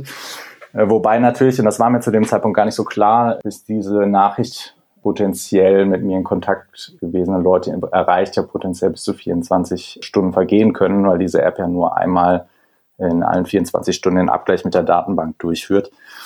Ich habe dann aber, nachdem die Besprechung zu Ende war und ich das sozusagen mit meiner Freundin besprochen habe, eigentlich unmittelbar das allen Leuten, die mir eingefallen sind, auch sofort geschrieben. Also ich hatte mir vorher schon also sozusagen in diesen 24 Stunden habe ich schon, ähm, auch wenn ich es für unwahrscheinlich hielt, ähm, im Kopf bin ich mal durchgegangen, mit wem ich da Kontakt gehabt habe. Ich hatte also im Prinzip eine mentale Kontaktliste, wenn man so möchte, schon erstellt und habe den Leuten dann informell, ziemlich unmittelbar dann auch Bescheid gegeben. Und dann war für dich wahrscheinlich auch klar, du musst in Quarantäne. Klar, also ich meine, ich war ja schon seit Sonntag im Prinzip in Quarantäne. Ah, ja, ne? Also sozusagen, Mit der Warnung, ja. Genau, ja, beziehungsweise da war ich mir jetzt gar nicht mal so sicher, aber es ist ja in jedem Fall so, dass wenn man einen Test macht, ähm, das war damals auch schon so und einen bekommt, wird davon ausgegangen, dass man ein sozusagen substanzielles Risiko hat, dass man ähm, infiziert ist und insofern sollte man sich dann bis zum Zeitpunkt des, äh, der Bekanntgabe des Testergebnisses eben sofort in Quarantäne begeben. Ne? Also gehst kriegst den Test und sollst sozusagen ohne Umwege dich äh, nach Hause begeben. Und das habe ich auch gemacht. Also im Prinzip war ich schon in Quarantäne. Aber klar, dann war klar, Quarantäne wird jetzt ein bisschen länger dauern. Und hast du dann, also, oder wurdest du aufgefordert, durch die App das Gesundheitsamt zu informieren oder was ist genau das Prozedere dann eigentlich? Im Gegenteil, also in der App steht dann drin, also steht natürlich drin, dass man sofort in Quarantäne gehen soll, dass man sich nach Möglichkeit isolieren soll. Also auch kein Kontakt mit den eigenen. Idealerweise äh, natürlich. Mit eigenen Haushalt. Ganz genau. Ja. Ähm, das ist natürlich schwierig. Da steht dann ansonsten drin, ähm, dass das Gesundheitsamt sich bei einem äh, meldet. Also man muss sich nicht mit dem Gesundheitsamt in Verbindung setzen, sondern das macht das Gesundheitsamt dann automatisch. Und dass man eine Kontaktliste anfertigen soll. Das stand auch alles in der App drin. Also im Prinzip, man wurde sozusagen da schon mal so äh, grob auf diesen Kontakt mit dem Gesundheitsamt vorbereitet. Und wie lange hat es gedauert, bis das Gesundheitsamt sich gemeldet hat? Hm, wenn ich das noch richtig in Erinnerung habe, dann haben die sich Montag Mittag habe ich das Ergebnis bekommen. Ich meine, das Gesundheitsamt hätte sich dann Mittwoch bei mir gemeldet. Also zwei, zwei Tage, Tage später. später. Ich hatte damit gerechnet, dass es etwas schneller geht. Ich hatte jetzt nicht damit gerechnet, dass es gleich am nächsten Tag passiert. Äh, also nicht gleich Montag, also am selben Tag noch, wo ich das Testergebnis bekomme, aber vielleicht am Dienstag. Das war dann nicht der Fall, aber auf der anderen Seite war es jetzt auch nicht so, dass ich da jetzt irgendwie sehnlichst drauf gewartet hätte. Mir war klar, was zu tun ist im Prinzip. Weitestgehend muss man dazu sagen. Also wie ich mich jetzt sozusagen zu Hause verhalten soll, das war mir nicht so ganz klar. Aber ich meine, dass ich das Haus nicht verlassen soll, dass ich unter äh, Quarantäne beziehungsweise dass ich in Isolation bin und so weiter, das war alles, das war eigentlich alles klar. Äh, mir ging es halt eher darum, dass ich möglichst zeitnah natürlich dem Gesundheitsamt auch meine Kontakte mitteilen wollte. Aber da ich das ja eh schon alles selbstständig gemacht hatte, habe ich da jetzt auch keine riesige Dringlichkeit gesehen. Mir war zu dem Zeitpunkt auch schon klar, dass das Gesundheitsamt gut zu tun hat. Und insofern war ich da jetzt auch nicht überrascht oder schockiert, dass das jetzt nicht unmittelbar passiert ist. Und hast du dem Gesundheitsamt dann noch irgendwelche Kontakte genannt, die du nicht ohnehin schon selber informiert hattest? Nee, es war also im Gegenteil natürlich eigentlich sogar so, dass ich sehr viel freizügiger Leute vorher schon informiert hatte. Das Gesundheitsamt hat da ja äh, ganz klaren Kriterienkatalog, wer als Kontaktperson der Klasse 1 zu werten ist, also in Abhängigkeit von der Dauer und der, der räumlichen Nähe des Kontakts. Und ich habe dann aber auch Leuten Bescheid gesagt, die ich in der Woche vorher gesehen hatte. Die App hat mich ja darüber informiert, dass ein Risikokontakt stattgefunden hat.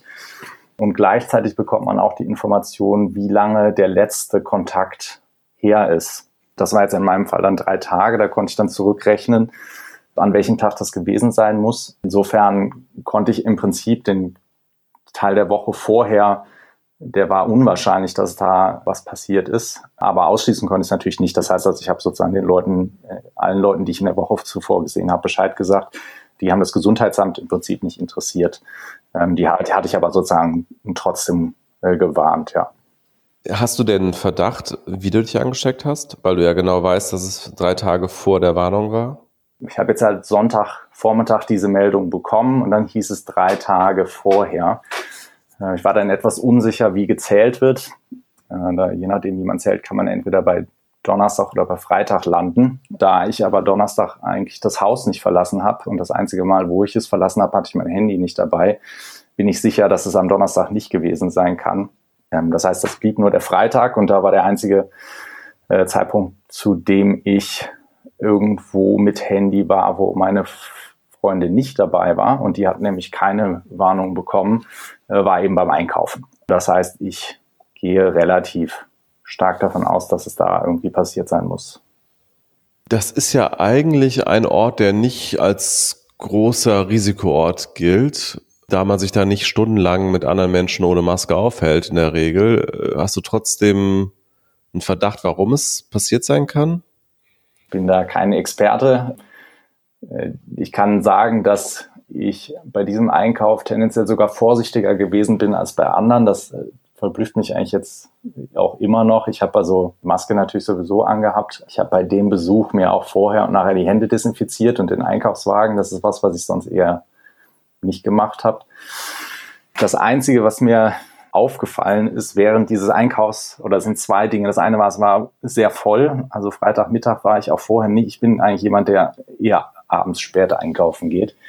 Aber jetzt war es irgendwie nötig. Bin ich also Freitagmittag gegangen. Es war sehr voll. Es war so voll, dass ich, ähm, nachdem ich bezahlt hatte, relativ schnell den vollen Einkaufswagen rausgeschoben habe. Also ich gehe immer ähm, mit dem Fahrrad zum Einkaufen. Das heißt, normalerweise packe ich dann direkt hinter der Kasse meine Taschen und meinen Rucksack voll und schiebt dann sozusagen die fertig gepackten Sachen zum Fahrrad.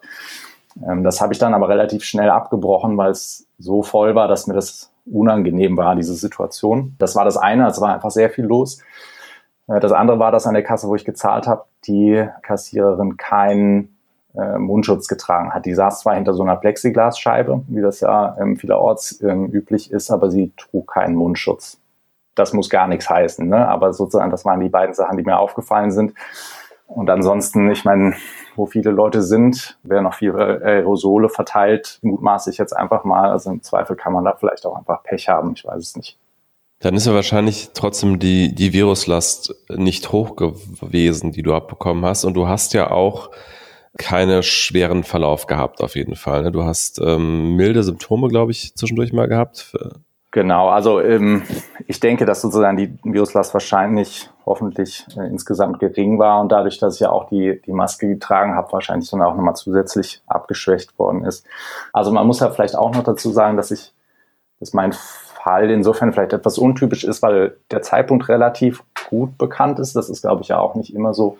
Und dann zum anderen, dass die Warnung in der App sehr früh kam. Also drei Tage nach Kontakt heißt ja bei typischen Wartezeiten auf ein Testergebnis eigentlich, dass die Person sehr, sehr kurz, nachdem sie einkaufen war, so, ne, so alles unter der Annahme, dass das diese Szenarien, die ich mir da zurechtgebogen habe, alle so zutreffen, dann zum Test gelaufen ist und dann auch sehr schnell das Ergebnis bekommen hat. Insofern, äh, genau, habe ich eine ganze Zeit erstmal gewartet, dass irgendwas passiert. Das allein war alles schon nicht so schön, weil sozusagen zu Hause zu sitzen mit der ganzen Familie. Ich war ja der Einzige, der ein positives Testergebnis hatte. Das Gesundheitsamt hatte auf Nachfrage mir äh, relativ klar gesagt, es gibt zwar mobile Abstrichteams, die vom Gesundheitsamt rausgeschickt werden in solchen Situationen, um die anderen äh, unter Quarantäne stehenden Personen auch zu testen. Das war aber damals schon so, dass die mir gesagt hatten, ähm, Kapazitäten sind knapp. Es werden in solchen Situationen nur Leute mit Symptomen getestet. Ähm, da wir zu dem Zeitpunkt alle symptomfrei waren, äh, hieß das also für uns im Prinzip, dass wir unter der Annahme agiert haben, ich bin infiziert, der Rest meiner Familie nicht. Ich habe versucht, mich zu isolieren und irgendwie habe den ganzen Tag Maske getragen, ständig alles desinfiziert, wo ich rumgelaufen bin und so. Und ähm, ich habe sehr lange im Prinzip einfach darauf gewartet, dass irgendwas passiert, ähm, sowohl bei mir wie auch potenziell bei meiner Freundin und meiner Tochter. Und es kam aber eine ganze Weile nichts. Jetzt ist es ja so, dass wenn ich da richtig informiert bin, häufig bis zu fünf bis sechs Tage Inkubationszeit, bis irgendwie ähm, Symptome zuerst auftreten, durchaus üblich sind. Und so ungefähr nach der Zeit, also es hatte ich dann einen Tag, wo ich festgestellt habe, dass ich mein Essen nicht schmecken konnte. Das ist ja so ein sehr spezifisches Corona-Symptom. Also ich frühstücke nicht, denn ich habe dann sozusagen mittags was gegessen.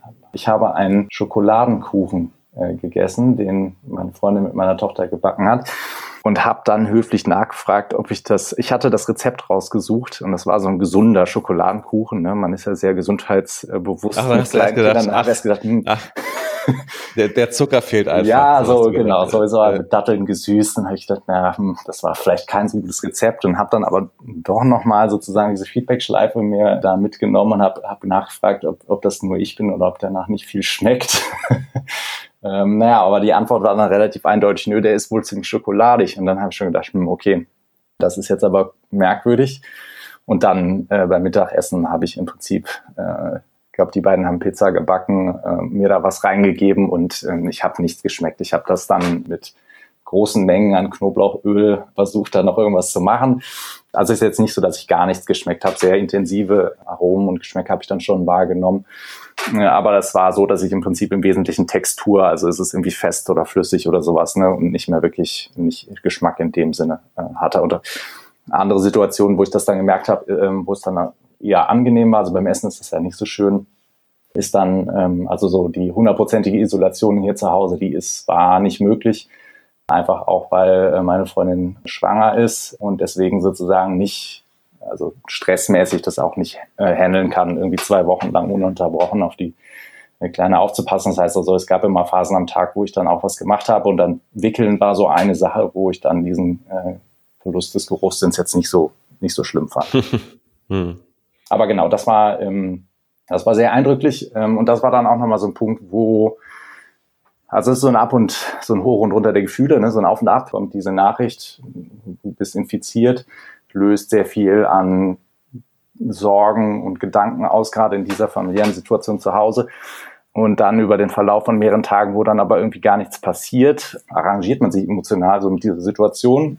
Und dann das erste Auftreten der Symptome hat mich dann aber schon wieder ziemlich mitgenommen. Ne? Das heißt, dann fängst du an, drüber nachzudenken, oder habe ich angefangen, drüber nachzudenken, ähm, wie entwickelt sich denn diese ganze Situation zu Hause, wenn ich jetzt irgendwie in zwei Tagen mit Fieber im Bett lege und gar nichts mehr machen kann und dann, und dann aber natürlich noch viel schlimmer die, so eine Sorge, was passiert denn, wenn meine Freundin jetzt auch noch krank wird? Zum einen, weil sie schwanger ist, zum anderen auch, weil dann die Kinderbetreuung natürlich noch viel unmöglicher wird.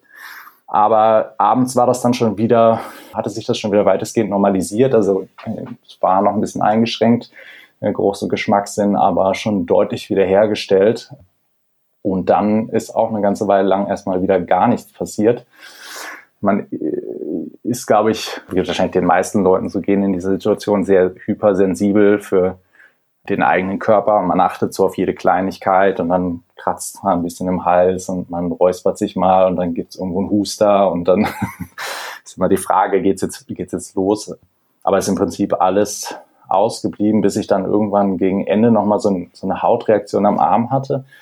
Da hatte ich irgendwie vorher mal gelesen, dass sowas wohl auch bei äh, Corona-Patienten ähm, gehäuft vorkommt ob das jetzt damit zusammenhängt oder nicht, kann ich aber überhaupt nicht sagen. Der ähm, Arzt vom Gesundheitsamt, mit dem ich dann das Abschlussgespräch hatte, klang eher skeptisch. Ähm, das heißt also, wenn man das mal außen vor lässt, dann war diese Veränderung von Geruchs- und Geschmackssinn, die dann mal einen Tag war, tatsächlich das einzige merkliche Symptom, was ich hatte. Also äh, milder Verlauf äh, ist das schon fast ein Understatement. Also es geht schon bald in Richtung asymptomatisch. Und hat das Gesundheitsamt dir denn äh, klar gesagt, wie du in der Familie damit umgehen sollst? Also du hast ja mal erzählt, dass du dann den ganzen, oder hast eben erzählt, du hast bis den ganzen Tag mit Maske rumgelaufen. Du hast wahrscheinlich alleine gegessen dann, getrennt vom Rest der Familie. Gab es da klare Regeln vom Gesundheitsamt oder habt ihr das irgendwie selber euch überlegt? Also ich habe einfach bei diesem ersten Gespräch, habe ich einfach nachgefragt, ob es da irgendwelche Empfehlungen oder sowas gibt.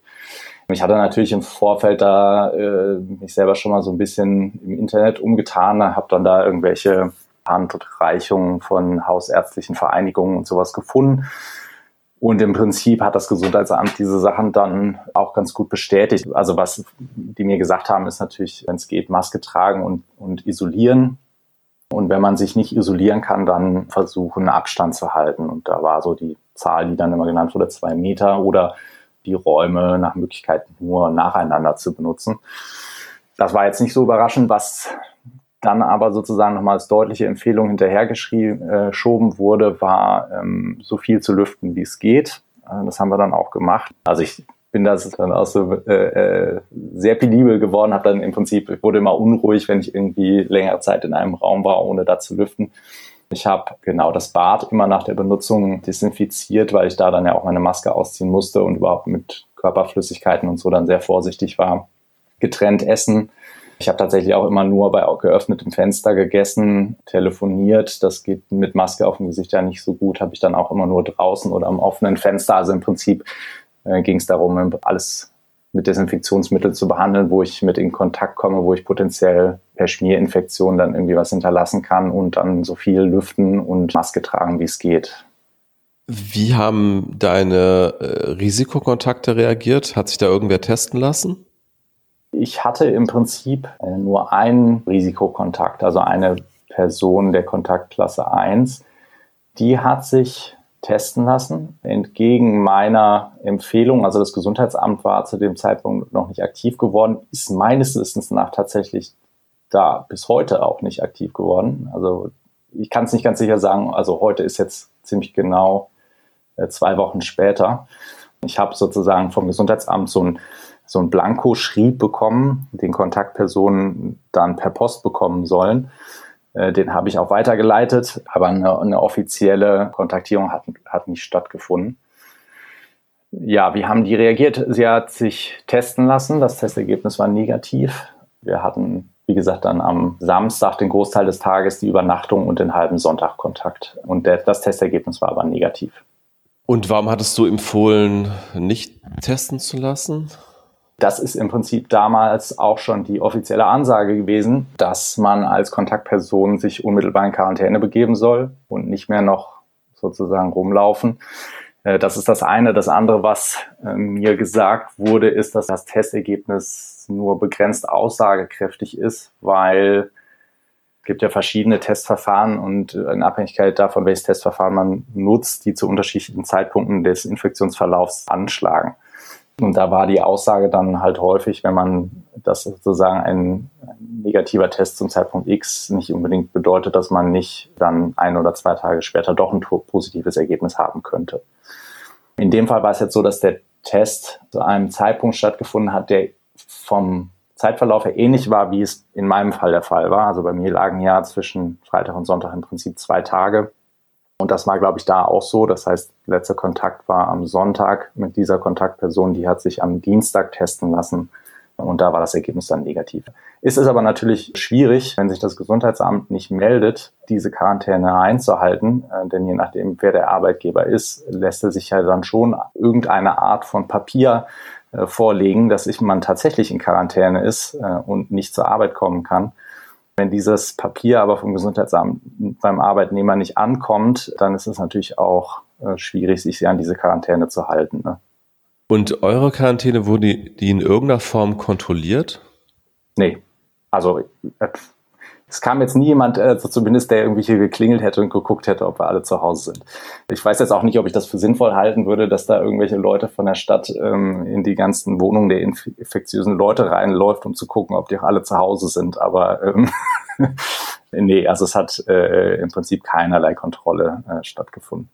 Und ihr geht jetzt davon aus, dass äh, deine Freundin und deine Tochter sich äh, nicht infiziert haben. Es gab zumindest keinerlei äh, Symptome auch bei denen und äh, deine Quarantänezeit ist vorbei, es gab ein Abschlussgespräch und ihr könnt jetzt alle wieder frei rumlaufen, ja?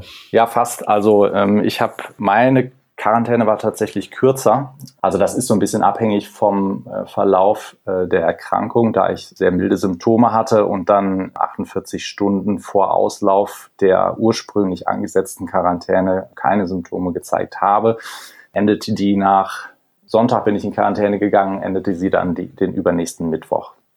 Ich bin dann vorsichtshalber Donnerstag noch zu Hause geblieben. Dann kam Donnerstagnachmittag der Anruf vom Gesundheitsamt und die haben mir dann sozusagen das Ende der Quarantäne nochmal bestätigt. Das heißt also, ich nehme an, dass ich jetzt in Statistiken äh, als ein zusätzlicher Genesener auftauche. Der Rest meiner Familie, die sind noch unter Quarantäne bis einschließlich jetzt kommenden Montag. Mein Verständnis, warum deren Quarantäne länger dauert, ist, dass ich sozusagen von der Zeitpunkt an, an dem ich mich infiziert habe, können unterschiedlich viele Tage also äh, vergehen, bis ich selber wieder äh, infektiös werde und da gehen die dann auf Nummer sicher und schlagen einfach hinten auf die Quarantäne noch ein paar Tage auf. Also man kriegt schon so den Eindruck äh, im Prinzip, dass äh, damit gerechnet wird, dass sich eh alle in einem Haushalt anstecken. Ne? Also sozusagen, wenn ich jetzt versuche, eine Infektion zu vermeiden, dann kann ich natürlich diesen Infektionszeitpunkt auch noch ein bisschen verschieben. Aber natürlich werde ich nach hinten raus dann wahrscheinlich auch wieder weniger infektiös. Also das wird schon alles irgendwie hinkommen, denke ich. Alles klar. Vielen Dank für diese Ausführungen. Gerne. Das war sehr interessant. Noch irgendwas Wichtiges vergessen? Nee, ich finde es ein bisschen befremdlich sozusagen, diese Situation mit einer Schwangeren, äh, also Schwangere und Kinder mit einem Infizierten einzusperren. Äh, da gab es jetzt irgendwie in letzter Zeit so die Forderungen oder Bitten, dass man die in solchen Situationen die Leute vielleicht irgendwo außer Haus unterbringt. So sehe ich das zumindest, ob meine Freundin das jetzt genauso sehen würde, dass das die bessere Lösung ist, weiß ich nicht, weil die dann natürlich die gesamte Betreuungsarbeit trotz Schwangerschaft alleine hätte stemmen müssen. Also insofern ist das einfach, glaube ich, insgesamt eine blöde, ungünstige Situation und es gibt keine richtig tolle Lösung dafür. Und die Corona-Warn-App aber hat sich in dem Fall als doch sehr nützlich erwiesen, kann man sagen.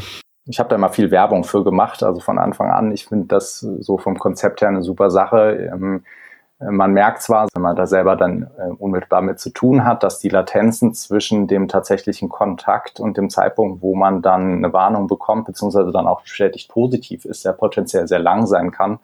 Also in meinem Fall äh, eine Warnung nach drei Tagen zu bekommen, ist, glaube ich, vergleichsweise früh. Ich kann mir vorstellen, dass das typischerweise länger dauert, einfach weil die Leute ja auch erstmal Symptome entwickeln müssen im Zweifelsfall und dann einen Test machen und das Testergebnis bekommen.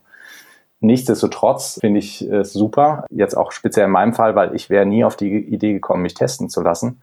Ich war der Überzeugung, ich habe mich vorsichtig verhalten, hatte keine Symptome, also es hätte keinen Anlass gegeben, mich testen zu lassen.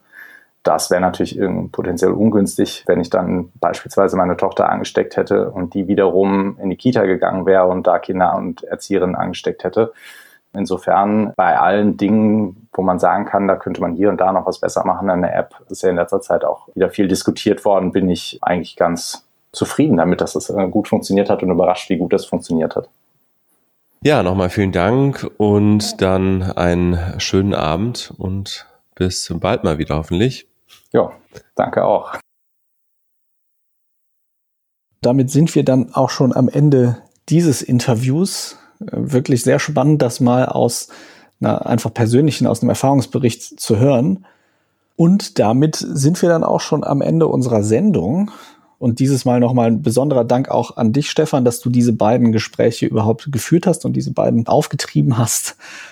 Bleibt mir nur auch noch allen Zuhörerinnen und Zuhörern herzlich zu danken dafür, dass ihr zugehört habt. Wie immer, äh, schreibt uns gerne, wenn ihr Anmerkungen, Fragen, Hinweise habt an post at stefanstefan.de. Der erste Stefan mit PH, der zweite mit F. Bewertet uns auf den Podcast-Plattformen, abonniert uns und wir freuen uns, wenn ihr nächste Woche wieder reinhört. Danke und tschüss. Genau, danke. Und nochmal vielen Dank vor allem an die beiden Interviewpartner für diesen Podcast. Und bis zum nächsten Mal. Tschüss. Ciao.